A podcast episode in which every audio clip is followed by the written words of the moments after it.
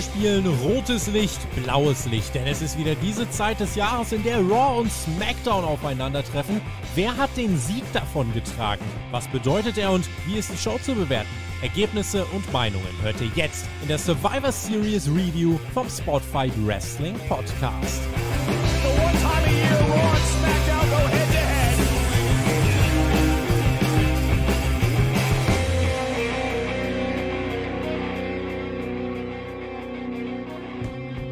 Einen wunderschönen guten Morgen. Es ist Montagmorgen, kurz vor sechs. Kurz mit O ist wichtig, wenn man streamt.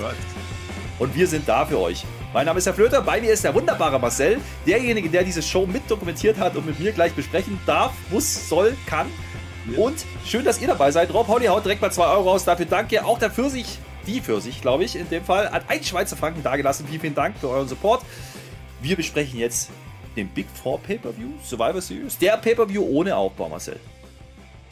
Sowas nicht. Wir haben sie hinter uns. Die eine Nacht im Jahr, in der Raw und SmackDown Superstars gegeneinander antreten, wenn der Royal Rumble nicht zählt. Denn es war traditionelle Oster-Pay-Per-View der WWE. Es war die Survivor Series, ein anerkannter Big Four Pay-Per-View, der zwar den Aufbau eines Ikea-Regals auf Wish hatte und den Hype eines Michael Wender-Konzerts im Pflegeheim, wohl aber mit exquisiten Wrestling-Moves, packenden Matchtoys und der ein oder anderen faustdicken Überraschung glänzen konnte.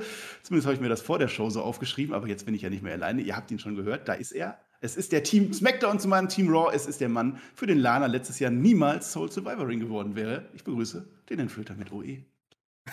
Ich habe doch gerade selber schon Hallo gesagt. Ein wunderschön, was auch immer.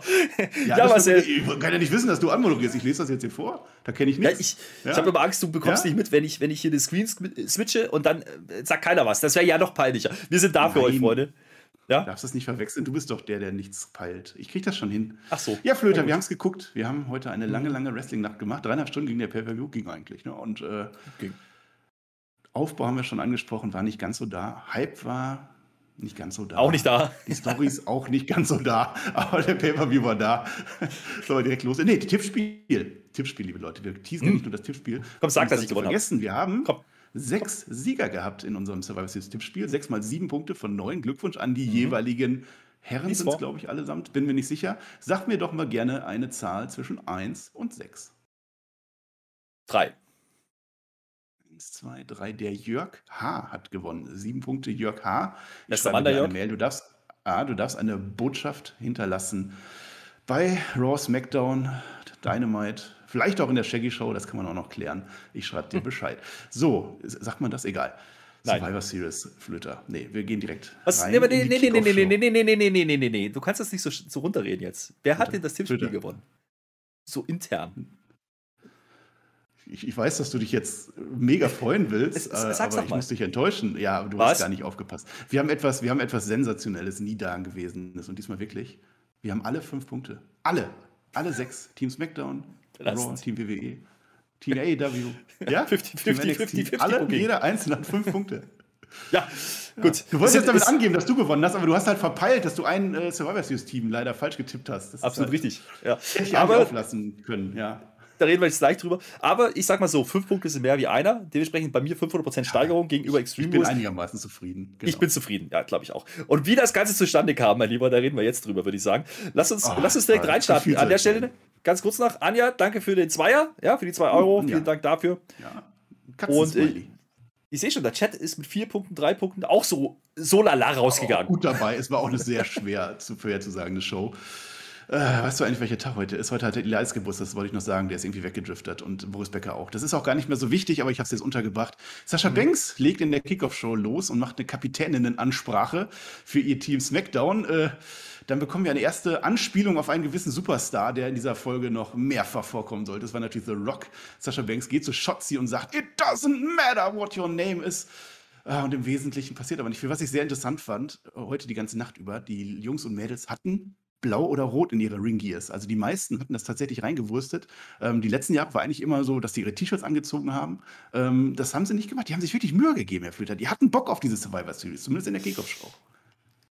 Ja, das mit den T-Shirts weiß ich noch nicht. Also, da müssen wir noch reden. Ich habe da eine These, warum die bei den Survivor Studios Matches nicht vorkamen. Ja, da habe ich noch eine These. Aber das ist ein anderes Thema, kommen wir nachher drauf. Wir sind ja bei der Kickoff-Show. Also, die Kickoff-Show war belanglos wie eh und je, würde ich sagen. Das war halt wieder dieses typische halbe Stunde, wir quatschen irgendwas. Diesmal vor der Halle, wohlgemerkt. Hat jetzt der Stimmung keinen Abbruch getan, glaube ich. Ja. Äh, aber es gab ja ein Kickoff-Show-Match, was ich so nicht erwartet hatte, was durchaus brauchbar war. Es gab das Highlight der gesamten Nacht, zumindest für den Herrn Flöter. Also wir bekommen unser Midcard äh, Championship vs. Championship Match. Damien Priest gegen Shinsuke Nakamura. Das Match ohne jeglichen Aufbau, aber es sind halt zwei Champions, also sind sie dabei. Äh, das Highlight, die Gitarre, die wird natürlich von Anfang an gespielt von Rick Books. Der lenkt ab, wie immer, wie, wie eh und je. Ja, äh, ganz witzig. Äh, also ich habe einen Kinshasa in Chokes aufgeschrieben. Ein Triangle von Priest, dann schläft der Nakamura ein und Rick Books weckt ihn auf mit der Gitarre. War ganz witzig. Der, der, da, da, da, tickt er durch. Dann muss der durchticken. Der, der steht auf, der hat natürlich seinen Kajal. Der Kajalblick kommt, was macht er? Er geht nach draußen. Er zertrümmert die Gitarre von Rick Books. Der ganz, ganz große Moment. Also, das war Wohlfühlmoment. Da hat sich der Flöter lange darauf äh, gefreut. Dann zimmert er nochmal auf Rick Books und dann zimmert er, was vielleicht ein wenig doof war, auf Nakamura.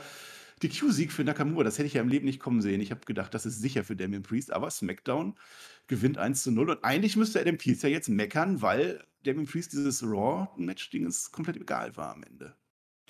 Naja, die Frage ist wieder, wie WWE das jetzt zählt, ja. Hat jetzt das Kickoff-Show-Match reingezählt? Die letzten Jahre war es öfters mal nicht so, ja. In der ich sagen, Bewertung.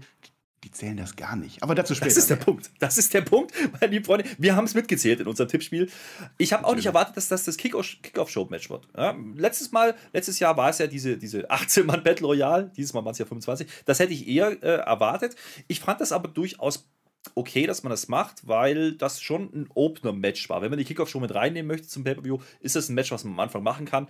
Ich fand es, natürlich, sagen wir mal so, es war maximal dumm von Damien Priest, sich da disqualifizieren zu lassen, aber ich habe es gefühlt. Es war Rick Books mit seiner scheiß Gitarre, ja, die jetzt endlich kaputt ist und da muss, also Damien Priest, ich hatte ja in der Preview auch gesagt, ich, ich erwarte eigentlich, dass man ihn weiter so darstellt, ne? Mit den Kajal, bisschen Hard-Hitting, ein bisschen durchticken. Ist das jetzt ein Heel-Turn? Weiß ich noch nicht. Vielleicht ja. Ich habe es aber einfach gefühlt, weil Rick Books ist für mich kein Face und Nakamura auch nicht. Dementsprechend finde ich in Ordnung, dass er da durchdreht, dass er da einfach mal die Gitarre zerbricht und über den Dötz haut, ist in Ordnung. Ja, also da gehe ich mit. Es war aber auch ein relativ okayes Match. Also ich habe schon schlechtere Kickoff-Matches gesehen. Ähm, ich Sternewertung, ne? Ihr wisst, Kickoff-Match, drei Sterne vielleicht, ja. Viel mehr muss es aber auch nicht sein. Und weil sind wir aber ehrlich, da können wir auch mal drüber diskutieren, wie viel Pay-Per-View-Buys verkauft diese Kickoff-Show. Ich glaube keinen einzigen, weil die Leute, die, die das Network haben, die gucken es, die anderen nicht. Dementsprechend ist das auch in Ordnung, dass man es so macht. Ähm, wie gesagt, ich war ein bisschen überrascht über die Platzierung, aber ansonsten gehe ich damit konform. Das war keine schlechte Wahl an der Stelle. Match war okay. Ja, was will man da groß noch sonst machen? 1 zu 0 für SmackDown. Kevin Owens sagt dann irgendwas, das ist auch egal. Und dann die Oster-Pay-Per-View-Tradition schlägt ein. Der Ric Flair hat ein Ei gelegt, hatte ich zumindest das Gefühl. Der Henne Henne war nicht dabei, ne? Der ist ja eigentlich, der ist in jedem Stream immer dabei bei uns und die Henne ist nicht dabei, wenn das Ei kommt, denn wir bekommen einen ganz, ganz großen Moment. Vince McMahon taucht auf in der Kickoff-Show. Er steigt aus seiner Limousine raus. Der gesamte Roster, vollzählig erschienen, jubelt ihm zu. Und er hat ein Ei dabei. Er hat ein goldenes Ei dabei. Flöter, weißt du eigentlich, was es mit diesem Ei auf sich hat? Ja, du hast mir ja im Livestream erklärt. Im also das, ich fasse zusammen, ja. Cleopatra hatte drei Eier. Wie das zustande kam, fragt mich nicht. Es war halt so. Die hatte drei Eier. Das ist ein Kunstobjekt. Das Ding ist viel, viel wert. Jetzt hat der Vince McMahon hat jetzt ein Ei, weil das hat er nämlich geschenkt bekommen von The Rock. Ja, ganz klar. Der, der in diesem Film Red Notice mitspielt auf Netflix.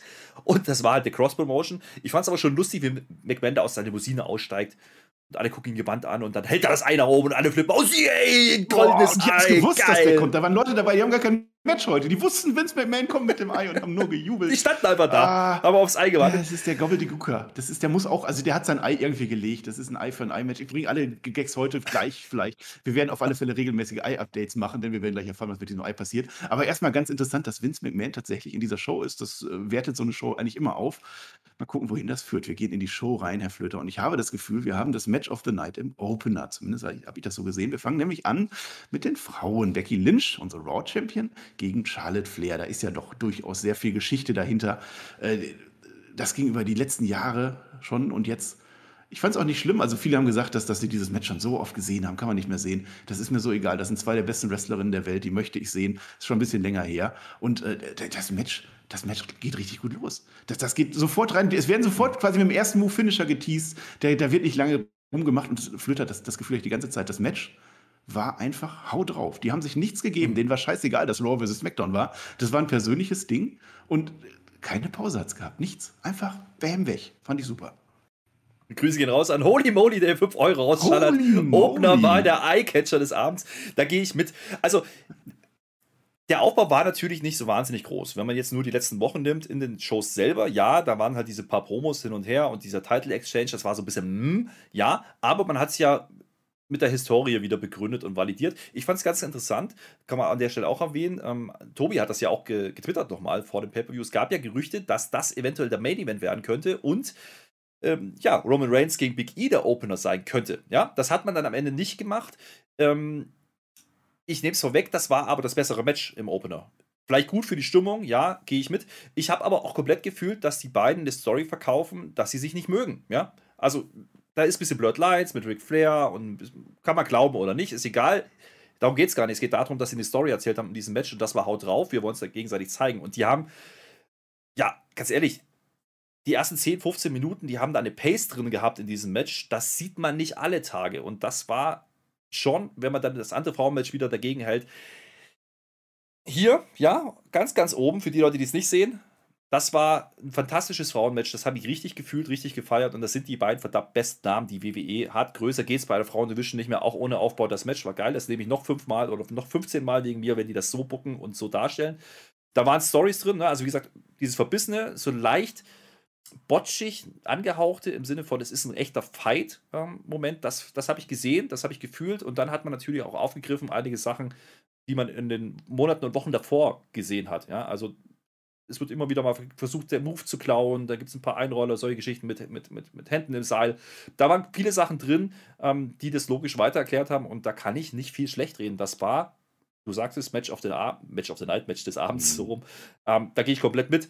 Und ich habe vor allen Dingen eine Becky Lynch gesehen, die überhaupt kein Ringrost hat. Nach wie vor nicht. Also die ist besser denn je. Ja, der hat die Pause überhaupt nicht geschadet. Charlotte aber genauso ähm, gut mitgegangen. Also da kann ich nicht viel aussetzen. Das hat sehr, sehr viel Spaß gemacht, das Match. Ja, das war definitiv das Match of the Abend. Was mich gewundert hat, es gab kein Trash-Talking. Also da hätte ich eigentlich viel mehr erwartet, dass die beiden sich ansicken oder so. Da war gar nichts. Es war einfach ein Fight. Zwei Badasses, die sich einfach nur töten wollen. Und die Moves wurden geklaut. Also Charlotte hat einen Backsploder gemacht zum Beispiel. Äh, einen Manhandle-Slam gab es dann, der ging dann aber ins Seil. Ein Figure 4 von Becky Lynch an Charlotte. Ja, Habe ich so in der Form auch noch nicht gesehen. Der wird umgedreht, die kämpfen und kämpfen. Das ist eine ganz andere Intensität als bei den Frauen-Matches, die wir in der jüngeren Vergangenheit gesehen haben. Es wirkte nicht so durchchoreografiert.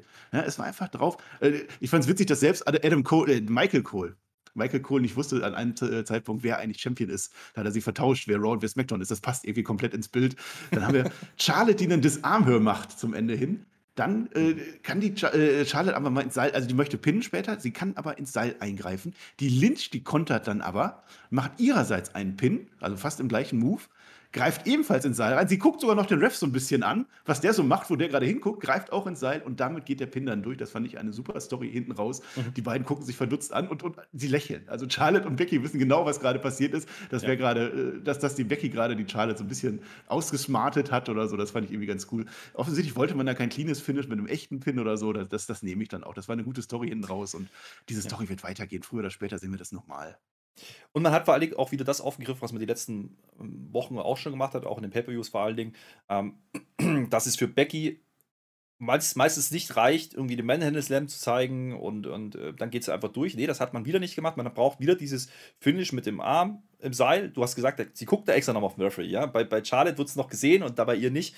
Und dann grinsen sie sich eins an und Charlie weiß genau, okay, ich hätte es genauso gemacht. Und das ist in Ordnung. Ich fand die Rollenverteilung aber durchaus interessant, ne? denn Charlotte hat komplett Heal gewirkt. Ja, Becky, die eigentlich ja auch Heal ist, da haben wir uns ein bisschen gefragt, wie wollen sie das machen, hat für dieses Gegen Match Charlotte war sie immer Face. Und als dann ja. Liv Morgan reinkam, war sie wieder Heal. Das war ja. wieder so ein bisschen Schizo, aber nun ja.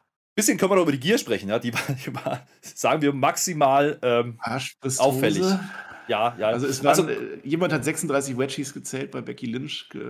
War vielleicht nicht ganz nicht. so glücklich gewählt, aber 1 zu 1 am Ende. Raw hat ausgeglichen und es hat keiner gezählt. Es wurde nie eingeblendet. Also, ich glaube, Pat McAfee hat sich mal irgendwann gefreut oder Corey Graves oder irgendwer, aber Survivor Series waren egal. Match Aber das war auch von der Laufzeit her, das vielleicht noch, ähm, ich hatte keine Minute Langeweile und äh, dafür, dass ein Match relativ lang geht, wie gesagt, intensiv war, da konnte man nicht meckern dran. Also wer das Match schlecht redet. Minuten waren das absolut ja. Top-Match. Ja, und leider ging dann das Niveau so ein bisschen, äh, ein bisschen runter. Ja, ja.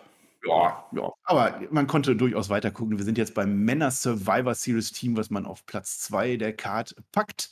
Da wurde ja wild hin und her gewechselt und ich habe nicht jede Story aufgelöst gesehen, aber das macht nichts. Team Raw hatte Seth Rollins, Finn Balor, Kevin Owens, Bobby Lashley und Austin Theory, der, liebe Leute, ein ehemaliger Evolve-Champion ist. Also hört mir auf zu sagen, dass Adam Pierce da gelogen hat. Gegen Team SmackDown, Drew McIntyre, Jeff Hardy, King Woods, Happy Corbin vor allem und Sheamus. Seth Rollins, ich habe es geliebt. Der Mann, der immer alle möglichen Sachen anhat und, und der kommt als einziger mit einem Raw-Shirt an. Der hat das so um die Hose gebunden, einfach nur als kleine Referenz darauf, dass eigentlich hier die Leute diese T-Shirts tragen sollten.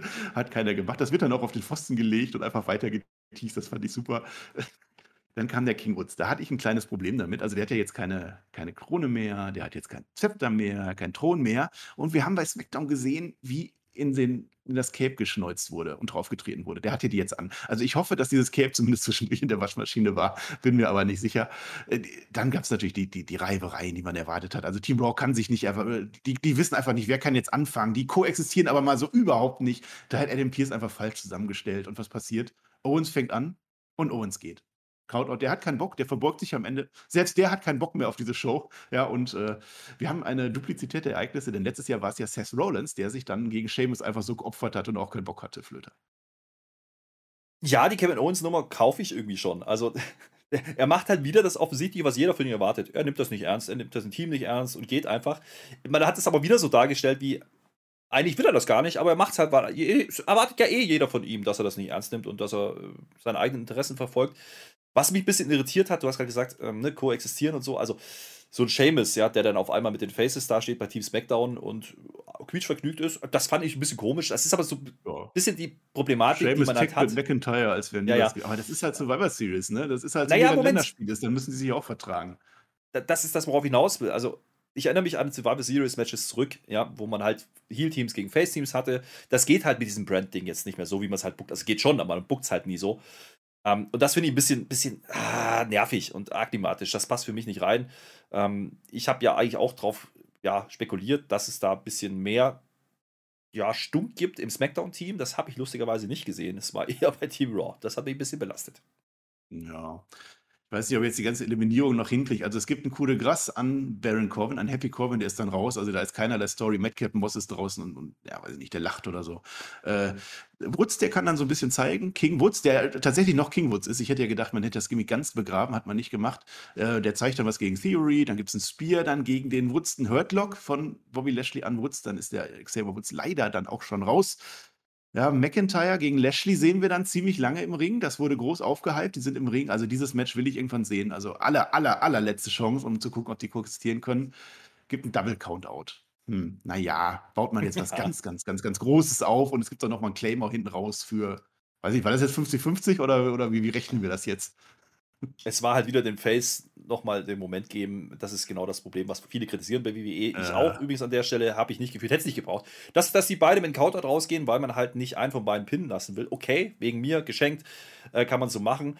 Lustigerweise, und da haben wir noch gar nicht drüber gesprochen, ähm, waren dann noch Namen drin, die wir eigentlich nicht unbedingt auf dem Zettel hatten. Ja, weil ein Jeff Hardy, der übrigens extremst gefeiert wurde, einmal mehr in der Halle, ja, und wir hatten auf der anderen Seite den Austin Theory. Wir haben ein bisschen darauf spekuliert, dass mhm. Austin Theory eine Rolle spielen wird, die gewichtig sein wird. Aber ich fand ähm, die Darstellung von Jeff Hardy, gerade dann hinten raus mit Seamus, sehr, sehr interessant, was da passiert ist. Denn man hat im Endeffekt dann äh, es so dargestellt, als würde Seamus mehr oder minder face worken. Da war ich kurz irritiert, nicht im negativen Sinne, sondern ich habe gedacht, okay, vielleicht, vielleicht ist das so. Rich Holland war übrigens nicht zu sehen, der da gar nichts dazu. Ja, das ist ein habe ich ein bisschen drauf gewartet, eigentlich, dass mhm. da was kommt. Macht man gar nicht. Und dann hast du halt auf einmal Seamus und Jeff Hardy. Jeff Hardy komplett over, wird gefeiert wie nochmal was. Und, Jeff, äh, und Seamus, die sind sich grün auf einmal, ja. Das wirkte ein bisschen komisch, aber es hat funktioniert für die Halle.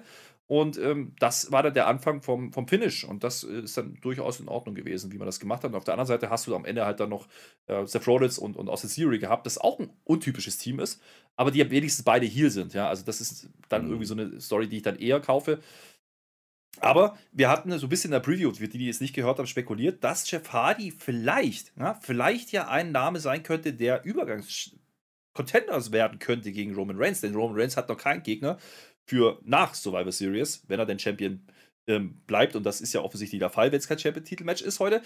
Dann braucht er ja Richtung Day One irgendwie einen Übergangsgegner, weil da sind wir uns, glaube ich, alle einig. Man wird jetzt keinen ganz großen ja. Namen für Day One verschwenden, sondern baut dann Richtung Royal Rumble auf. Day One, äh, neuer da kann, ich, da kann ich mir aufgrund der Reaktion in der Halle in Jeff Hardy durchaus vorstellen.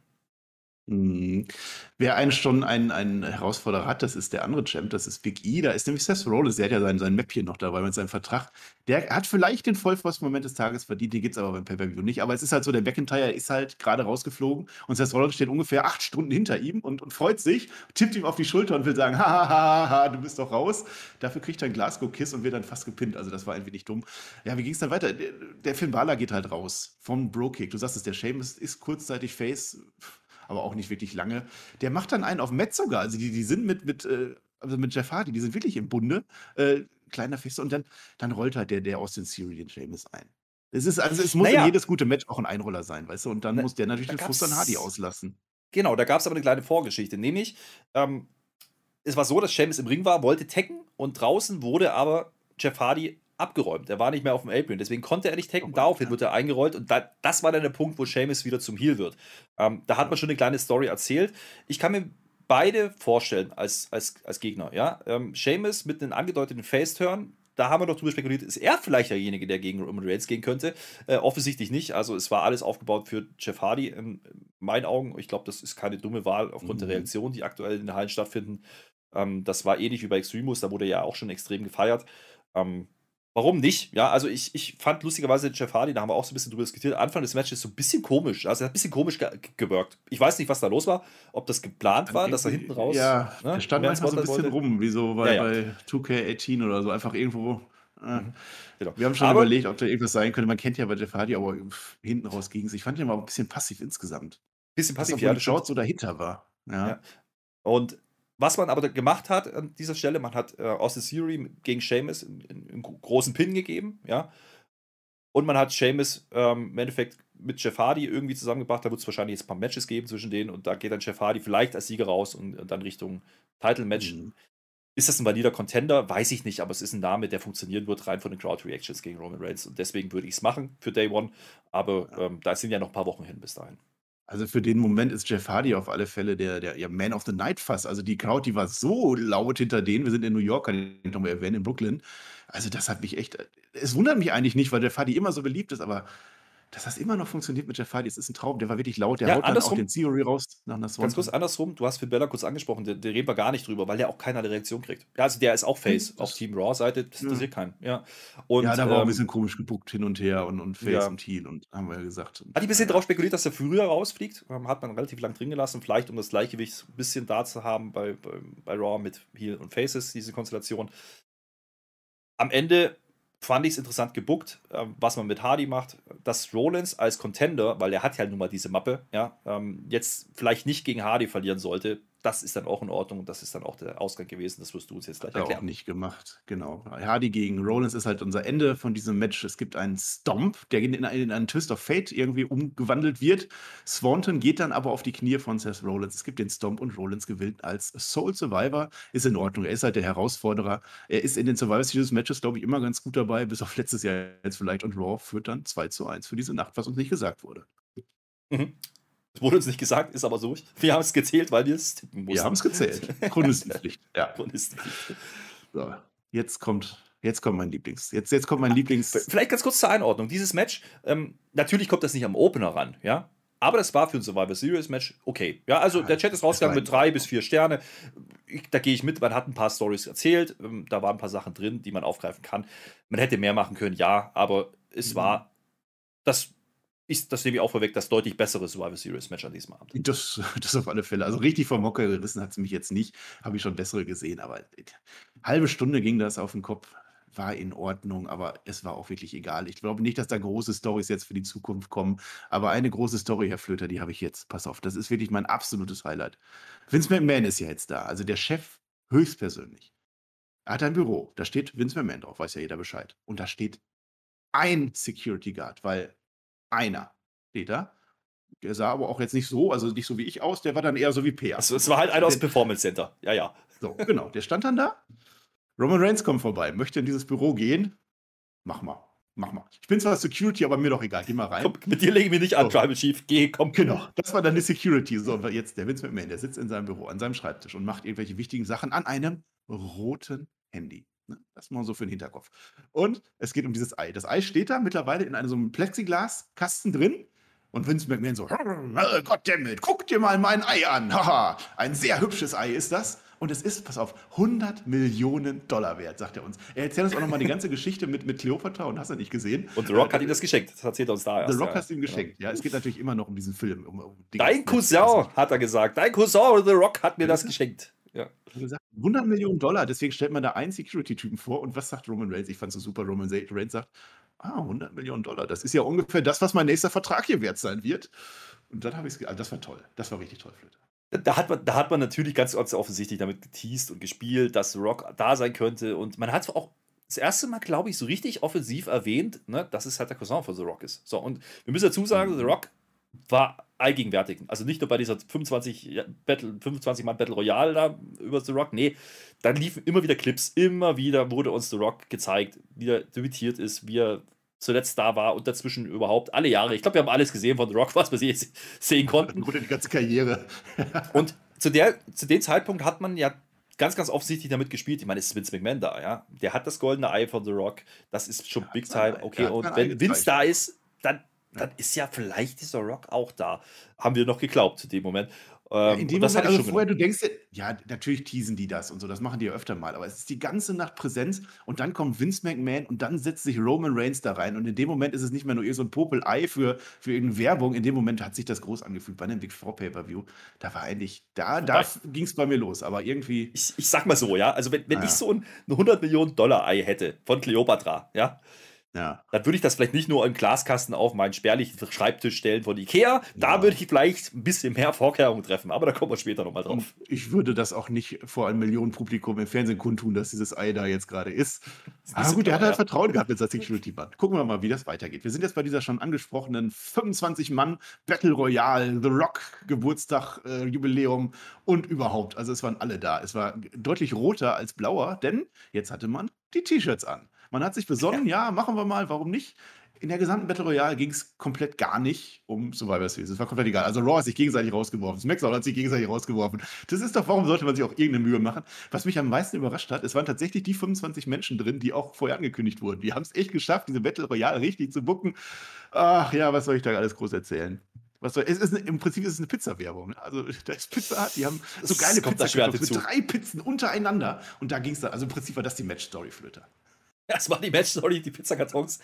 Naja, also, sagen wir mal so, es war ungefähr so groß, wie die Entrances aufgebaut waren. Es waren 23, 22 Mann waren im Ring. AJ Omos und Ricochet kommen einzeln rein. Okay, Sami Zayn. Oh ja, stimmt, Sami Zayn. Ja, ja. Naja, aber es hatte wenig mit The Rock zu tun, sag mal das mal. Das hat man irgendwie auch vergessen unterwegs, dass es eigentlich die auch nicht 25 ums Ei, Jahre ne? The Rock war. Ums Ei ging es nicht, es ging aber um Pizza. So. Und wir hatten jetzt natürlich diesen großen, großen Omos drin. Der AJ, der geht erstmal raus aus dem Ring, der denkt sich, ach komm, Omos, mach mal, hey, feiere ich dich ab. Ist ja. in Ordnung. Und ansonsten ist diese Battle Royale halt so, wie sie klingt, relativ belanglos. Wir sehen halt einen Omos, der sehr, sehr viele Leute eliminiert. eliminiert. Wir sehen einen Omos, der auf die großen Kanten trifft. Zum Beispiel Real Slim Shanky, der länger drinnen bleiben durfte als MC Mahal. Ja, das muss man ja auch mal sagen. Ja, die treffen mal aufeinander. Ist aber auch relativ eindeutig. Otis hat er eliminiert, relativ belanglos, ja, fand das ich auch ein bisschen doof. ernüchternd, ja. ja. Denn Otis, äh, der ist halt fünf Köpfe kleiner wie Omos. Okay, ja, aber der wurde, der wurde ja immer als Tier dargestellt. Auf einmal geht er da einfach raus, mir nicht sinnig. Ich, es, es waren ein paar Stories drin, die man ein bisschen anteast und aufgreift aus dem aktuellen Programm, aber es ist halt auch die Resterampe gewesen. Das muss man halt auch man sagen. Man hätte so aber doch die Story der Nacht nehmen können, Survivor Series. Man hätte doch mal. Ich frage doch schon wieder zu viel. Wichtig ist, Byron Saxon kriegt keine Pizza und guckt aber mal richtig bedröppelt. Also, das fand ich auch nicht nett. Artus holt sich eine Pizza, will sie Omos geben. Der will sie gar nicht, gibt sie Otis und der fliegt dann halt auch irgendwie raus. Keine Ahnung. Was haben wir, was haben wir für die Zukunft? Also, die Viking Raiders gegen die Inder, gegen die Inder, das wurde weiter erzählt. AJ, AJ war die ganze Zeit draußen. Dem war das auch relativ egal. Der kam jetzt irgendwann später rein für einen Move. Omos ist halt der Mann dieses Matches, ganz eindeutig.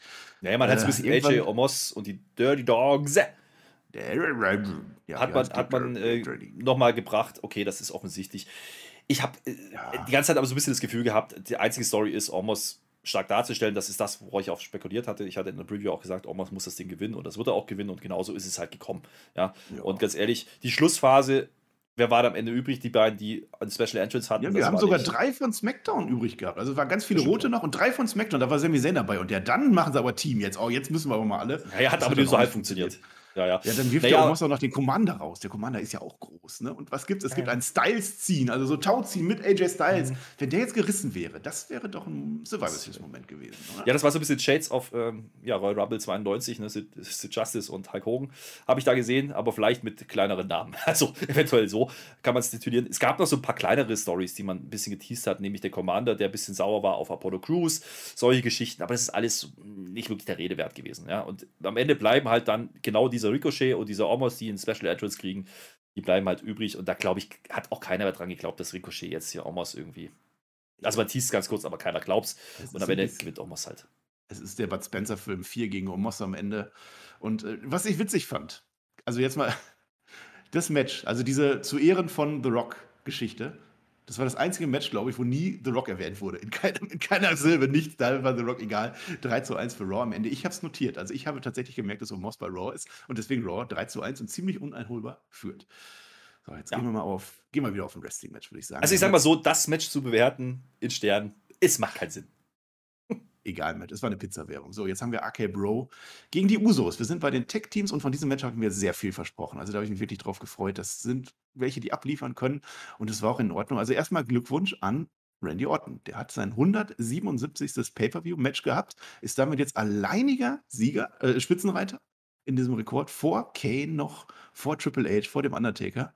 Ich habe mir überlegt, was sind eigentlich so meine Lieblings-Randy Orton-Matches, Pay-Per-View-Matches. Mir sind nicht viele. House of Horrors war mal zum Beispiel ganz groß. Dann gab es diese, diese Würmer-Beamer-Match bei WrestleMania 33, ist auch eins von diesen 177. Dieses tolle mit Big Show, weißt du noch, wo Big Show die Yes-Chains gemacht hat? Das war auch toll. Punjabi Prison Match gab es mal mit Jinder Mahal. Aber auch darum soll es jetzt nicht gehen. Es ist lange Zeit leider ein relativ normales Raw-Match, fand ich. Das war also, das, das hat nicht so richtig gezündet. Es gab früh einen AKO-Ansatz, woraufhin sich die mhm. Usos so ein bisschen bedrüppelt umarmen, habe ich mir aufgeschrieben. Die beiden Usos gehen aufs Pult, aber das sind alles so Randy Orton-Moves, die man halt kennt. Und irgendwie ist auch Randy Orton tatsächlich mehr so im Fokus und nicht Riddle-Flöter. Ja, Riddle darf schon im Ring ein bisschen was zeigen, aber ich hatte nicht das Gefühl, dass das Match für Riddle gemacht war. Ähm, das, das muss man sagen. Das Einzige, was mir so sonst im Kopf bleibt, ist, wie gesagt, du hast gesagt, es ist so ein normales Weekly-Match gewesen. So hat sich angefühlt. Und ich habe schon ein paar Mal angesprochen, RK Pro, diese Story, die dürfte jetzt dann irgendwann mal kulminieren. Also ich, ich möchte das langsam nicht mehr sehen, weil das Team für mich nicht mehr funktioniert, stimmungstechnisch und auch im Ring. Ich habe mich satt gesehen an Orten, ohnehin, ja, also 177, Match, 177 Matches, davon fallen mir vielleicht 10 ein, die ich wirklich gut fand ich bin kein großer Orton-Fan. So, ich bin aber Riddle-Fan und ich möchte Riddle endlich overgehen sehen. Und ich hatte darauf spekuliert, dass sie jetzt endlich irgendwie clashen nochmal. Greift man gar nicht auf, ja. Da passiert nichts. Das Einzige, was mir noch hängen bleibt, ist, ist die Kleidung von den Usos, weil die kommen ganz in weiß, so ein bisschen ne, Vintage-mäßig, ja, aber mit blauen Socken. Weil ja, die, die sind ja Smackdown. Ja, mal, genau. Okay, Bro hatten gar nichts Rotes dabei irgendwie. Äh, ich, ja, ich weiß, also Riddle war nicht der, der Held dieser Story. Also ich finde schon, man kann das weitermachen. Ich sehe aber auch, dass die gar nicht so gut harmonieren, die beiden. Also irgendwie funktioniert das dann vielleicht doch nicht. Aber ich denke schon, dass die zumindest bis WrestleMania und dann da ihre großen Split haben. Wie geht das Match aus? Wir haben den Usos Doppelkick an Randy Orton erst. Der ist gar nicht im Ring. Der im Ring ist, ist, ist Riddle, kriegt auch einen Doppelkick ab. Der Pin geht dann nicht durch. Dann geht's aber, und das fand ich, das war, das, das war der Moment dieses Matches. Ein Uso-Splash, ich weiß nicht von wem, Jay oder Jimmy sucht euch aus, in einen AKO hinein und Randy Orton ist der, der pinnt. Das war erstaunlich. Ich fand es auch erstaunlich, dass die Usos verloren haben. Ich fand es auch erstaunlich, dass dieses nicht mehr in die Geschichte der Nacht integriert wurde. Also eigentlich hätte Roman Reigns hier irgendwas sagen können, ist nicht passiert. Es steht 4 zu 1 zu diesem Zeitpunkt bei Raw. Niemand sagt es, niemand blendet es ein, aber jetzt ist klar, Raw hat gewonnen. Glückwunsch. Ja, interessiert ja keinen. Ähm, wie gesagt, das Thema wurde überhaupt nicht mehr aufgegriffen, äh, wer welche Brand da jetzt wirklich führt oder nicht. Also es gab keine Einblendung, gar nichts, wie man das in den Vorjahren gewohnt war. Nee, macht man nicht mehr, hat man auch nicht drüber gesprochen. Ich finde auch unnötig, dass Orton diesen Sieg kriegt.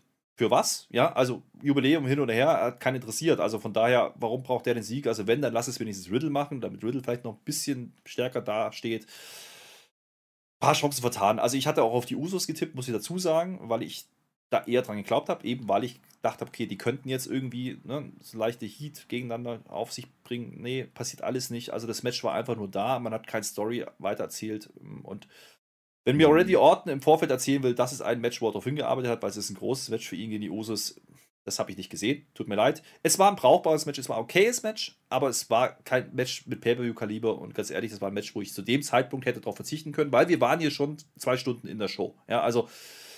Das war vielleicht ein bisschen komisch platziert. Ja, vielleicht hätte man das tauschen können mit, mit Nakamura und, äh, und Damien Priest, gibt denen noch ein paar mhm. Minuten mehr. Vielleicht wäre das der sinnvolle Ansatz gewesen. Muss man sehen, ich fand es auch nicht. Aber es war ja schon noch brauchbar. Also so drei, dreieinhalb Sterne irgendwo dazwischen würde ich das schon einstufen, aber es war jetzt nicht das, worauf ich mich gefreut hätte. So, wir sehen kurz äh, äh Saya Lee, die interessanterweise ihre Comic-Einspielung von SmackDown nochmal kriegt. Das fand ich ganz interessant, dass man sich die Mühe macht, zumindest das weiter zu erzählen, was dann aber viel wichtiger war. Wir sind wieder unserer Main-Story der Nacht. Ich muss wieder ausholen. Wenn wir, denn wir sehen jetzt Sonja, äh, Sonja Pierce und Adam Neville, jetzt habe ich schon wieder genau diesen Fehler gemacht, den ich schon so oft gemacht habe. Also die beiden sitzen da Sonja Deville telefoniert. Wir erfahren nie, mit wem sie telefoniert. Wir erfahren auch nie, warum die beiden da sind, wo sie gerade sind, denn die Kamera fährt auf und wir sehen, sie sind in Vince McMahons Büro. Und wer ein windiger Zuschauer ist, ich war das, ich habe das sofort gemerkt, wir sehen noch vor Vince McMahon, noch vor Sonja Deville, die genau daneben sitzt, noch vor Adam Pierce, das Ei ist weg. Das Huch. Ei, das 100 Millionen Dollar Cleopatra-Ei ist weg. Ja. Die Polizei wird gerufen, ja, das muss.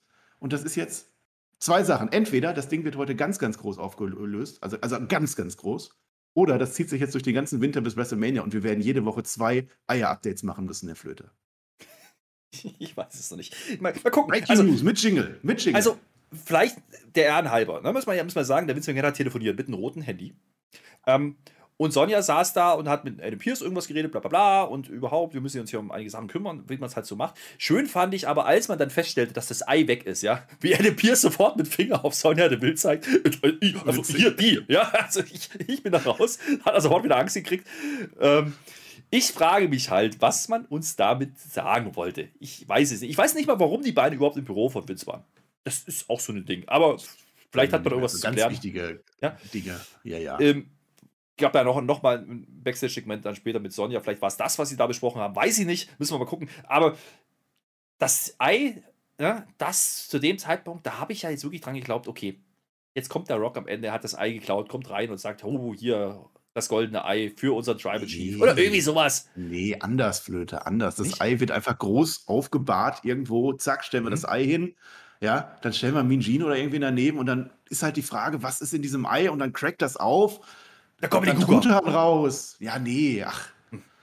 Weiß nicht, hätte sein können. Vielleicht wird jetzt auch einfach das Bunny wieder eingestellt. Das Bunny sucht das Osterei. Das kann alles passieren. Man, man muss auch mal sagen, man, man, muss den Vince McMahon aber fairerweise auch eine gewisse Mitschuld geben. Ne? Also, also Ei-Security-Mann für ein 100 Millionen Dollar Ei. Ich glaube, bei der Versicherung, die werden schon zumindest nachfragen.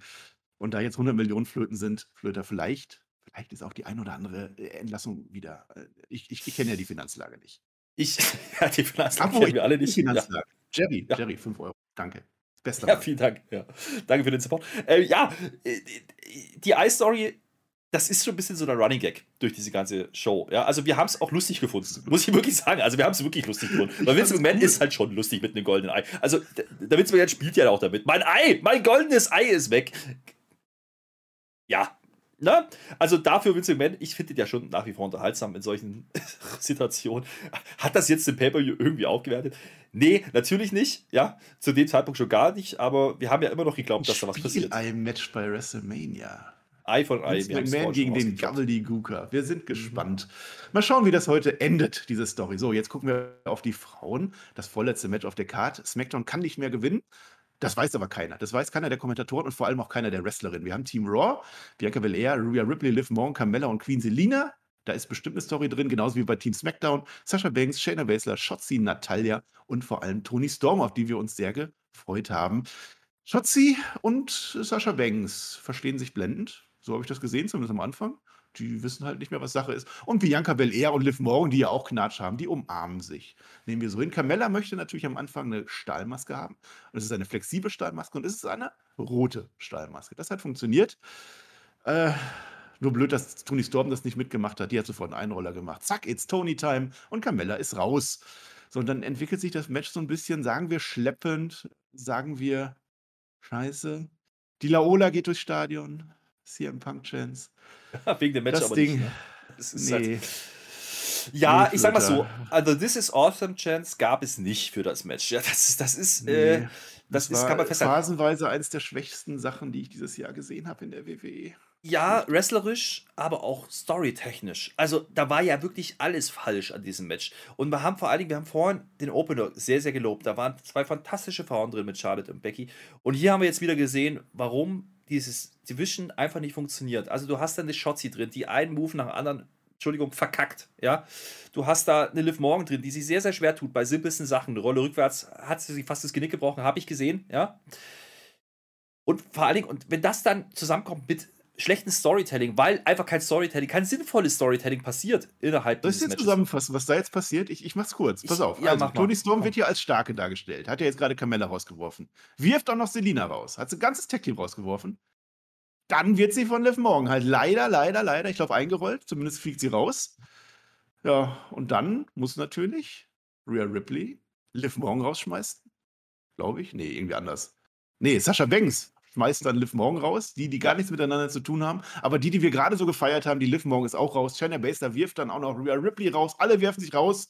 Am Hm. Ende haben wir Bianca gegen vier. Das ist der Moment, wo sich alle vier von Team SmackDown, die eigentlich nur noch Bianca Belair irgendwie einsacken müssten, komplett verzoffen. Die mögen sich ja nicht. Da merken die auf einmal, wir sind ja alle Heels. Also Shayna Baszler war noch, Sasha Banks, äh, Natalia, äh, Shotzi auch noch, Tony Storm ja nicht mehr, die braucht man ja gar nicht mehr.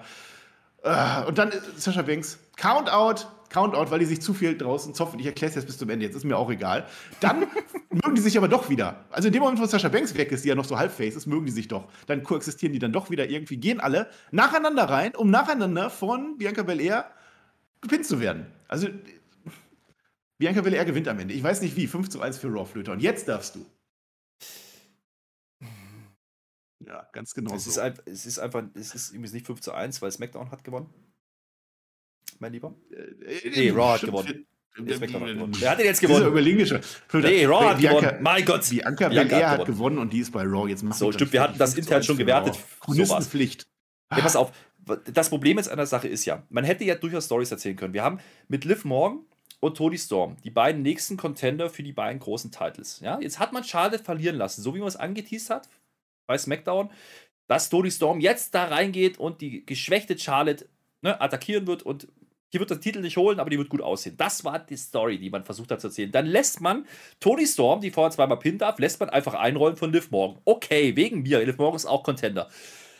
Dann ist die Liv Morgan aber ganz schnell weg. Macht keinen Sinn. Ja? Die Shotzi, die hat irgendwie auf einmal einen großen Spot, hat aber vergessen, dass er eigentlich Beef mit der Sascha hat. Da war ja auch so die Rollenverteilung so ein bisschen sehr, sehr komisch. Ja? In letzter Zeit. Shotzi eigentlich heel geturnt, dann gibt, macht sie einen Handshake, wird dann attackiert von der Face. Ach komm. So, ich habe in diesem Match aber auch wirklich, aber auch wirklich keinen Aufbau gesehen. Also da war ja nichts drin. Shayna Baszler auf einmal, ja, die, die spielt auf einmal wieder eine Rolle. Eine Natalia, keine Ahnung, warum die dann so lange drin ist, was das, das soll. So, und alles nur dafür da, damit man dann uns den Bianca hintenrum wieder reindrückt und sagt, Mann, ist die stark, wow, geil, die hat drei Leute besiegt, ja, super. Also das ist ein Booking, Freunde, da kann ich jeden WWE-Hater verstehen, der sagt, das ist genau der Grund, warum ich den Bums nicht mehr gucke. Ja? Und bei den Frauen-Division fühle ich das komplett so. Also bei den Frauen, die jetzt da standen. Es, es hätte eigentlich nur noch gefehlt, wenn die mit den grünen Haaren am Ende gewinnt. Das wäre doch so das. Das, das hat, hat gefehlt, ja. Das wäre der Höhepunkt gewesen. Hat man Gott sei Dank nicht gemacht, aber mit Bianca BR kann ich auch nicht so richtig leben, muss ich auch sagen. Und dementsprechend, ich fand die Darstellung einfach komplett over the top und komplett sinnlos und damit auch komplett irrelevant. Äh, Also das Match war noch schlechter, als ich es mir vorgestellt hatte, sowohl wrestlerisch als auch storytechnisch. Äh, Forget it. Das wäre Match 2 gewesen auf der Card, um es zu verstecken. Man hat es Absolut. nicht gemacht. Äh, Man hat die, Fra hat die, die Frauen äh, vor dem Main Event gesetzt, nicht die Männer. Warum? Keine Ja. Ahnung. Ich weiß es nicht. Liv Morgan hat jetzt null Gründe gegen Becky Lynch bei Raw. Und bei SmackDown wollte ja Tony Storm sagen: Ah, Charlotte, du hast ja jetzt schon gegen Becky Lynch verloren, ist eingetreten, also bin ich jetzt die Starke. Ist sie jetzt halt dummerweise als Erste rausgeflogen. Ja. Als zweite. Ah. Carmella war noch da. Oh, übrigens Selina, ja. Ja. Selina war auch da. Ja, die hat auch, die hat das einzige nicht rot angehabt, sondern orange. Das hat mir auch noch getriggert. Das kam noch oben drauf. Naruto. Naruto war das, ja, ja. Ich Ich verstehe soll immer noch nicht, sagen, das dass Charlotte Flair irgendwas mit Herr der Ringe Turm anhatte. So, ja, auch egal. Ja, gut. Also das Match war, war Murks, das waren minus five Stars. Also nicht- Und auch viel zu ganz, lang. aber Viel Ja, zu lang. 24 Minuten. 24 Oh. Minuten der Mist. Katastrophe. Das war leider, ich, ich kann dem nicht viel abgewinnen. Wir haben alles gesagt. Wir gehen jetzt auf die guten Sachen. Paul Heyman. Paul Heyman steht im Generalverdacht. Da ist einmal ein Ei weg. Sofort sagen alle, ja, da, da, da, das war der Paul. Das war der Tribal Chief, der war ja auch im Büro, ich habe es gesehen. Ja, der war im Büro. Die anderen, Sonja Deville und Adam Pierce, werden auch gar nicht befragt. Die waren auch im Büro. Die hätten das ja eigentlich auch irgendwie wissen müssen. Ich weiß nicht, wer es war. Ich kann es dir nicht sagen. Wichtig ist, Kayla Braxton, die erschreckt den wieder komplett. Also Paul Heyman hat fast einen Herzinfarkt. Ganz wichtig. Der, die Suspendierung von Brock Lesnar ist abgelaufen, sagt sie ihm. Bitte. Ich glaube, Flöter macht gerade irgendwas mit Shisha. Ja, mir, mir ist der Schlauch abgerissen wegen dem Frauenmatch. Ich, ich, das ist also ja, der Shisha-Schlauch, muss man sagen. Du hast noch dein Ei, ja. Ja, hauptsächlich. Ist doch jetzt der Lesnar, der Lesnar kann ja dann heute kommen. Wollte man uns das erzählen? Ich weiß es nicht. Also man hat gesagt, ist, also ist nicht mehr an Kraft, hat man gesagt. Also abgelaufen weiß ich nicht, weil es war ja, also war ja, gab ja keine, kein Datum, was ja, ablaufen konnte. Ist nicht mehr in Kraft. Aber ja. auch hier, ähm, interessant fand ich, Paul Heyman hat einen Anzug an, ja, und hat da ein Tuch drin, rot und blau, ja.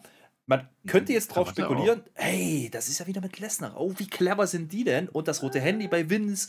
Und da hat man wieder ein paar Sachen gemacht. Man hieß jetzt hier neben The Rock die ganze Show auch noch Brock Lesnar. Wo ich sagen würde, ey, wenn die jetzt am Ende rauskommen, nach dem Main Event oder zum Main Event, geil, ja, da gehe ich aber mal steil. Erst der Gabriel die Guka, dann Brock Lesnar, boah, wie geil, aber irgendwie, äh, so Adam Cole, äh, und dann Bam, The Rock.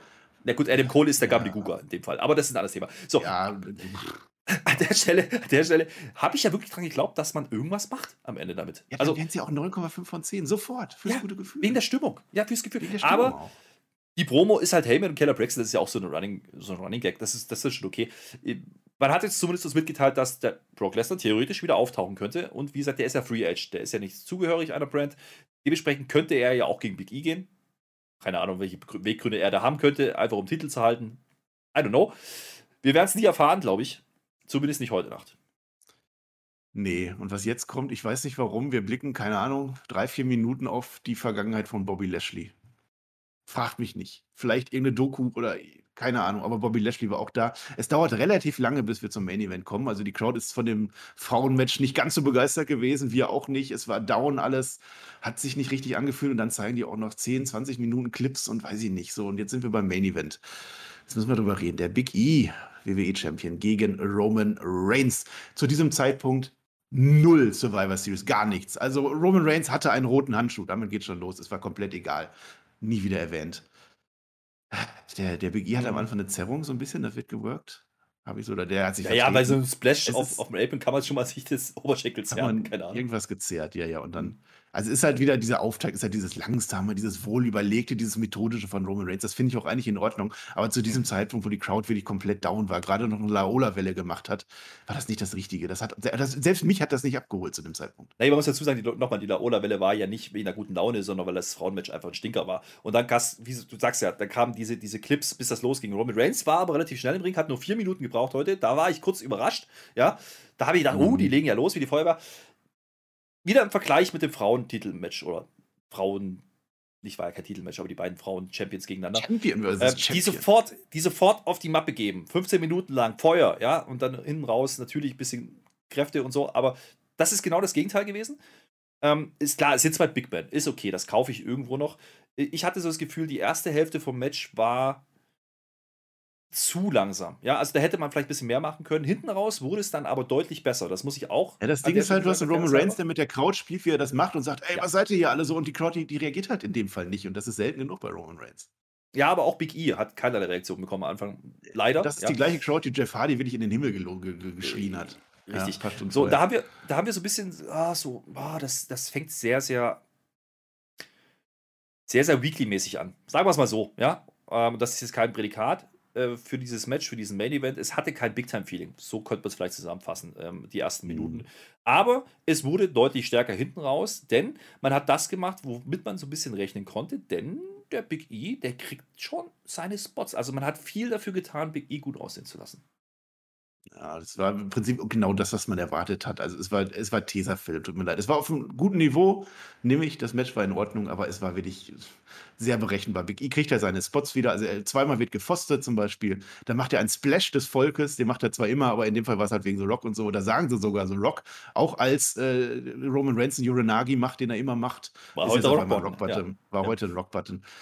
Big E, der, der Hulk dann ab, der darf wirklich, der, der darf drei Superman-Punches zählen, der darf aus einem Spear auskicken, no alles wunderbar. Ja, der steht nach dritten Superman-Punch Superman einfach auf. Ja, ja, ja. also das, das war schon. Man kann das Match vom letzten Jahr mit Drew McIntyre nehmen. 1 zu 1 Kopie war das dann auch, ja. Und dann am Ende reicht es dann. Aber ich fand, ein, ein Spotlight, den fand ich gut, der war relativ innovativ. Wir machen diesen Spear von Big E nach draußen. Einmal geht er durch. Natürlich bricht sich äh, Big E dabei fast äh, sein Genick, wie er das eigentlich immer macht. Und beim zweiten Mal geht er nicht durch, sondern landet in einer Guillotine-Choke in den Seilen. Das war ganz innovativ. Ansonsten hatte dieses Mhm. Match leider für mich keinerlei nennenswerte Szenen, keine Highlights, die ich so noch nicht gesehen Mhm. habe, sondern es war ein Roman Reigns Match, in dem Fall gegen Big E und Roman Reigns gewinnt am Ende clean. Der zweite Spear, der geht dann durch und nee, gar nicht wahr. Der, der, der geht ja in die Guillotine rein. Das, der. Spear von Big E geht in die Guillotine, den müssen wir noch erwähnen, wird dann hochgebaut. Das, das kann man noch sagen, aber am Ende der zweite Spear, der geht dann durch, auch nach einem Big Ending, was Roman Reigns dann in die Seile kontert und es war, es war nichts und jetzt, das ist das erste Match, woran ich mich erinnern kann, dass die Usos keine Rolle spielen, nicht eingreifen, Mhm. nichts und ausgerechnet jetzt gegen Big E kommen die auf die Idee, wir lassen Roman Reigns mal stark gewinnen. Vielleicht ist das der Grund, warum die Usos das Tag Team Match verlieren mussten. Ja, vielleicht wollten sie das damit erklären, weiß ich nicht. Es hat für mich nicht so richtig funktioniert. Ich, also ich, ich fordere keinen Fall die Nee, Usos. Ich finde es gut, dass man das clean macht. Das finde ich in Ordnung. Ich finde auch in Ordnung, dass man Big E. Also ich glaube, Big E ist der am besten dargestellte Gegner von Roman Reigns, ja, in den letzten Ma Monaten. Das, das kann man, glaube ich, festhalten. Also wie gesagt, der darf ja alles brechen, ja. Also die Guillotine, der darf uns das Bier auskicken, der darf Superman Punches no-sellen. Das ist in Ordnung. Da kam die Halle ja auch. Also es gab dann auch This is Austin Chance und, und durchaus, ähm, das war kein schlechtes Match, es war kein schlechter Main Event, aber wie gesagt, ich, das ganz große Big Time Feeling kam für mich nicht auf und es war auch kein Big Four Pay-per-view Main Event, so wie es gerasselt wurde. Und äh, da frage ich mich, was da nicht so richtig passt. Ist es die Chemie zwischen den beiden? Kann sein, ja, aber es sollte eigentlich nicht passieren, wenn du die beiden Aushängeschilder beider Brands gegeneinander stellst. Und äh, da gehe ich ein bisschen ernüchtert raus und vor allen Dingen hatte ich das Gefühl, dass die ganze Crowd, die komplette Halle und auch wir eigentlich nur darauf wartet, dass am Ende noch irgendwas Großes passiert. Ja? Und so wird das Match gewirkt. Ja? Jetzt haben sie uns gewirkt mit diesem Match, denn das Match ist vorbei. Alle warten drauf. Roman Reigns nimmt den Titel, geht relativ schnell und alle warten drauf, dass irgendwas passiert. Das Licht flackert, Brock Lesnar kommt, The Rock kommt, irgendwas. Was kommt, und das ist das Einzige, was kommt, ist die Einblendung, dass diese Show vorbei ist. Es war durchaus ernüchternd. Nach dem Rumgetease, die ganze Show und diese ganze Story mit dem Ei und, und The Rock und also äh, am Ende haben sie so viel geteasert, dass, dass man schon fragen könnte, kommt jetzt noch The Rock oder hätten sie das wirklich still und heimlich gemacht als mega große Überraschung? Es war nicht. Ich mache meine Chronistenpflicht zu Ende. Roman Reigns ist der einzige Sieger für SmackDown in der Main Show und äh, Raw gewinnt 5 zu 2. Ihr werdet es nie wieder irgendwo hören. Das ist, glaube ich, das letzte Mal, dass wir das erwähnen.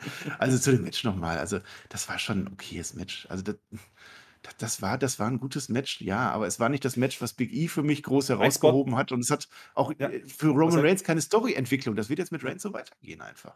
Ein Spot, den wir noch erwähnen können, ist, dass der Big Ending einmal durchging, ja. Und Reigns nicht auskickt, sondern nur rauskommt, weil er im Endeffekt die Hand ins Seil kriegt und relativ nah am Seil lag. Das ist auch noch so ein Moment, da hat man das Big Ending schon geschützt irgendwo. Ja, also ich glaube, einen normalen Kickout hätte er vielleicht nicht machen dürfen. Wie gesagt, man hat versucht, sehr, sehr viel für Big E zu tun. Richtig gefühlt habe ich es nicht. Und das ist so ein bisschen meine Kritik an der Darstellung für Big E. Also ist Big E jetzt derjenige, der jetzt gegen Roman Reigns richtig gut aussehen sollte? Habe ich Bauchschmerzen mit. Ja, er gewinnt am Ende nicht. Okay, das ist dann auch in Ordnung. Das setzt sich so ein bisschen fort, dass es enger wird für Roman Reigns, aber so richtig gefühlt habe ich es nicht. Und vielleicht, und das ist generell die Gesamtkritik auch nochmal ähm, mit dem Title versus Title-Matches, die keine sind. Vielleicht hätte man eins, die Frauen oder dieses Match wirklich Title versus Title machen sollen. Dann hättest du zumindest irgendwas Mhm. gehabt, um was es geht. Ja, und ich hatte die ganze Zeit das Gefühl, okay, es ist eigentlich relativ egal, wer das Match jetzt hier gewinnt. Und das sollte nicht passieren. Bei den Frauen hätte ich es vielleicht noch eher gefühlt, ähm, Two-Belt und so, kennt die ganze Story, da hätte man es machen können. Leider hat man es nicht getan. Und das finde ich ein bisschen schade. Und wenn man dann die Haupt, die Hauptstory, nämlich diesen Cliffhanger Raw vs. SmackDown, komplett unter den Tisch fallen lässt, dann verstehe ich es halt nicht mehr. Mm, Also Reigns gegen Big E im Opener wäre deutlich besser gewesen auf alle Fälle. Und dann die Frauen tatsächlich äh, Title versus Title mit Becky Two Belts am Ende. Nach einem Kracher-Match. Doch, das hätte ich wahrscheinlich auch besser gefunden. Und so war halt Ernüchterung am Ende. Also ein Match, ja, hm, ah, ja, warum nicht? Ich Aber auch wegen gar dem Getease. So, Ja, also ja, auch wegen ja, dem ich finde auch gar nicht, das dass Big jetzt so mega groß da rauskam. Ihm hat auch keiner geholfen, nichts, ja, aber Ja, wurde schon gut dargestellt. hat nicht so richtig gezündet. Und jetzt habe ich halt das Problem, für Big E geht es jetzt genauso weiter. Der ist auf dem Weg nach oben, ich sehe das, aber er fe es fehlt was. Und dieses Match hätte Ja. den Auftritt geben können. Und für Roman Reigns geht es auch so weiter. Lass ihn gegen Jeff Hardy oder Sheamus oder wem auch immer, irgendeinen Übergangs Übergangsgegner und dann kommt dann zum Royal Rumble wieder einer. Da hätte ich jetzt mehr erwartet, was soll's. Und dieses Getease, Herr Flöter, Ja, Wir diese werden- ist echt eine wir werden Katastrophe gewesen. Ja, wir werden Einer irgendwann von sehen, was mit Ei ist, aber heute nicht. Heute werden wir nicht mehr dieses Ei aufklären Wir können. werden das Ei nicht mehr auflösen. Das ist die größte, das ist der größte, also das ist ein Letdown Hast du, gewesen. eine, hast du eine Ahnung jetzt so? Wir sind ja relativ kurz danach. Was meinst du, wer es Ich, ich, ich, ich, glaube, wir werden Oder ist das runtergefallen einfach? Meinst du, es ist runtergefallen? Haben die Es kann doch nicht aus dem Glaskasten fallen, aus dem. Brutkasten fallen. Geht doch gar nicht. Es war der Gobbledygook, glaub's mir. Oh. Ich, Ja. ich glaube, ich glaube, das war der Roman Reigns, das war seine Gage für den nächsten Vertrag. 100 Millionen Dollar, zack, safe. Oder es war doch Brock Lesnar, der einfach da war, wir haben ihn bloß nicht gesehen. Damit ist jetzt die nächste Strafe, also da kann jetzt 99 Mal suspendiert werden, doch, das ist in Ordnung, alles bezahlt. Äh, vielleicht noch ein paar Saudi-Shows machen, hat er das Gasvertrag verdient, ist doch super, können wir so machen. Nehmen ernst, also dieses Getease, und da kommen wir ein bisschen zum, zum Fazit. Ne? Ja. Dieses Getease hat für mich eine Erwartungshaltung aufgebaut. Also nicht das Ei, sondern die Rock-Geschichte, ja, dahinter. Ja. Diese ganzen Einspielungen mit, Mit The Rock. Vince McMahon. Mit Vince McMahon, Reigns noch mit dabei. Reigns dabei. Dann hieß man mit, mit, mit Heyman noch Brock Lesnar, ja, die roten Handys. Vielleicht löst sich das alles irgendwann mal auf, aber für diesen Event, ja, war es dann einfach ein Letdown. Und da verstehe ich jeden, der sagt, okay, das hat am Ende wieder nicht delivered. Und du hast vorhin gesagt, wenn am Ende wenigstens einer kommt, wegen mir auch nur Brock Lesnar, hätte jeder gesagt, okay, war ein ganz nettes Finish am Ende und das ist dann in Ordnung. Lesnar hättest du gegen beide stellen können, gegen Big E, gegen Reigns, wäre alles möglich gewesen. So habe ich das Gefühl gehabt, naja, den ist wieder aufgefallen, oh, wir haben ja gar kein Pay-Per-View mehr dieses Jahr. Was sollen wir denn jetzt aufbauen? Ist ja wurscht, weil Day One ist noch lange hin, da können wir dann wieder irgendwas zusammenkonstruieren. Ähm, das hat mir wirklich gefehlt. Also der ganze Mehrwert für diesen Pay-Per-View, auch wenn es ein Big Four war, der ist komplett abhanden gekommen. Es gab keine Titelmatches, es ging nicht um diese Raw vs. äh, SmackDown-Geschichte, es ging nicht um The Rock, es ging nicht um nicht mal um das goldene Ei. So, und das macht es halt leider belanglos. ging nicht mal um das Ei. Ich kann das aufgreifen, was ich in der Preview gesagt habe. Ich brauche am Ende gar nicht die große Überraschung. Wenn, dann lass Big E gewinnen. Ich, ich sage es nochmal, lass Big E einfach gewinnen. Es geht nicht um den Gürtel. Gib Roman Reigns einen Knacks in seiner Vita. Gib ihm irgendwas. Gib Big E diesen Sieg. Dann wird er bei Raw weiter gepusht. Das funktioniert. Vielleicht entthront Big E sogar am Ende dann richtig den Tribal Chief. Das wäre das gewesen. Ich finde es, wir hatten bei Money in the Bank John Cena gehabt. Wir haben beim SummerSlam Brock Lesnar gehabt. Das haben wir gehabt. Das ist natürlich ein super Weg. Und The Rock ist nochmal eine Stufe größer. Natürlich. Aber damit kann ich mein Pay-Per-View doch auch nicht aufwerten. Und das habe ich bei All Out gesagt. Das sage ich jetzt ganz genauso. Es wäre dadurch nicht der Mega-Pay-Per-View gewesen. Wir hätten einen super. Moment gekriegt, natürlich.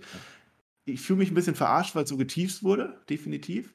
Aber mir wäre es lieber gewesen, wenn ich ein geileres Match mit einem geileren Ausgang und wirklich denkwürdigen Momenten auch gehabt hätte, dass da irgendwelche Moves, Spots kommen. Die waren einfach nicht. Und deswegen bin ich so ein bisschen enttäuscht. Da gehe ich auch mit und damit kommen wir ja schon ein bisschen zum Fazit, würde ich sagen. Ähm, Ah, das war's. am Ende des Tages ähm, muss man leider konstatieren, und das, das finde ich schade, weil man hat sehr, sehr stark angefangen. Ähm, wir haben einige Pay-Views gesehen, ähm, wo es da hinten richtig angezogen hat. Ja. Heute war es leider genau andersrum. Also du hattest ein Top-Match am Anfang von der Hauptshow mit den beiden Frauen. Die haben komplett delivered. Das war mein Match of the Night, definitiv. Das Survivor Series Match war okay und dann ging es ein bisschen bergab. Der Main Event ging dann nochmal ein bisschen hoch, aber war eben auch nicht der ganz große Kampf. Also auch nicht inhaltlich und vom Storytelling schon gar nicht. Solide, so möchte ich es ausdrücken. Aber ich glaube, hier diesen Pay-Per-View, wenn man das ne, bewerten möchte, mehr als 5, 5, 6 vielleicht zu geben, ist sehr, sehr schwierig. Und wenn dann vielleicht The Rock gekommen wäre, wären es vielleicht 6, 5, vielleicht mit Ach und Krach eine 7 von 10 gewesen. Ihr könnt das gerne mal in den Chat schreiben, wie ihr das gesehen habt. Ähm, ich fand es schade, weil man eigentlich auf den Card von den Namen her ein großes Value hatte und das hat es nicht gehalten. So, und äh, dieses Frauenmatch, dieses Frauen-Survivor Series-Match war einfach fehlplatziert. Das hat die Stimmung komplett gekillt. Ja? Und das konnte der Main Event am Ende nicht mehr retten. Die, die Frauen im Main Event hätten es vielleicht gekonnt, weil das Match gut war. Ähm, das muss man einfach festhalten. Es war leider nicht ein komplett enttäuschter Pay-Per-View, aber es war weniger drin, als man hätte damit machen können, auch ohne den Aufbau. Ich rede nur über diese Show, nicht über den Aufbau. Ich rede über diese Show, über diese Wrestling-Show. Die hat mich ein Stück weit unterhalten. Ich hatte auch irgendwie Spaß an dem Frauen-Survivor Series Match, aber das war dann eher dieser Geigenhumor. Ja, da, da war es witzig für uns, weil wir gedacht haben, was ist das für Blödsinn, ja. Aber das kann ja nicht der Anspruch sein. Und ähm, heute gehe ich auch so weit mit, und das sind ja viele, die WWE kritisieren. Heute hat man die Fans verarscht hinten raus, ja, weil man halt teast und am Ende kommt nichts. Und nein, das kann man dann auch nicht äh, damit kaschieren, dass man vielleicht morgen bei Raw was macht oder vielleicht bei SmackDown was macht, weil das kann nicht der Ansatz sein. Und ähm, das war kein Big Four Pay-Per-View vom Gefühl her für mich. Mm, Und dieses Ei, es wird noch eine Rolle spielen. Ich glaube nicht, dass die das jetzt einfach so offen lassen. Also so ein cooles Whodunit nehme ich, aber es ist schon sehr verrückt, wenn die WWE The Rock in irgendeiner Form wieder hat. Roman Reigns als Mega-Superstar und die bauen ihre Geschichte auf einem goldenen Ei auf, was Vince McMahon geklaut wird. Das ist schon, das ist schon wieder so ja, typisch Vince McMahon, dass ich schon wieder glaube irgendwie. Aber auch, auch, auch, hier, auch hier hat man ja wieder geteased, also ne, der Tribal Chief kam wieder mit, mit der, mit der Paprika-Kette, ja, das Familienoberhaupt. Man spricht das erste Mal den Cousin The Rock an, der ja noch größer ist. Das weiß ja jeder. So, und dann kommt einfach nichts. Also wirklich gar nichts. Ja. So. Und nicht mal ein Einspieler, nicht mal via Satellite. Ja, dann schalt den Rock dazu und sagt, er hat einen tollen Film gemacht. Oder wenigstens Ryan Reynolds, ja, da steckt ja auch ein Ei drin im Namen. Ryan. So, dann schalt ja, ja. den doch rein, wenn die schon was gewonnen okay. ja, ja, Aber da kommt einfach jeden. gar nichts. Und ansonsten war halt. noch bringen. Ja, alles. Es war, es war das, wenn das wirklich reine Cross-Promotion war mit diesem Ei und wir das Ding nie wieder sehen, wow, ja. Und dann kommt noch das, die Pizza Hut-Geschichte ja. oben drauf. Also da hört es dann irgendwann mal auf. Ja, ja. Also wenn, wenn das Ei jetzt nie wieder kommt, jetzt, jetzt wo du es sagst, jetzt glaube ich es auch fast, ey, das wäre dann schon dreist und, und was wird mir, ach, keine Ahnung. Vielleicht kommt auch einfach Klaus und Klaus. Klingelingeling, klingeling. Egal, ich, ich fange nicht wieder an zu singen, wir sind am Ende. Wir labern schon wieder viel zu lange. Das war die Survivor Series und es war tatsächlich, wie erwartet, fast von vielen kein denkwürdiger Pay-Per-View.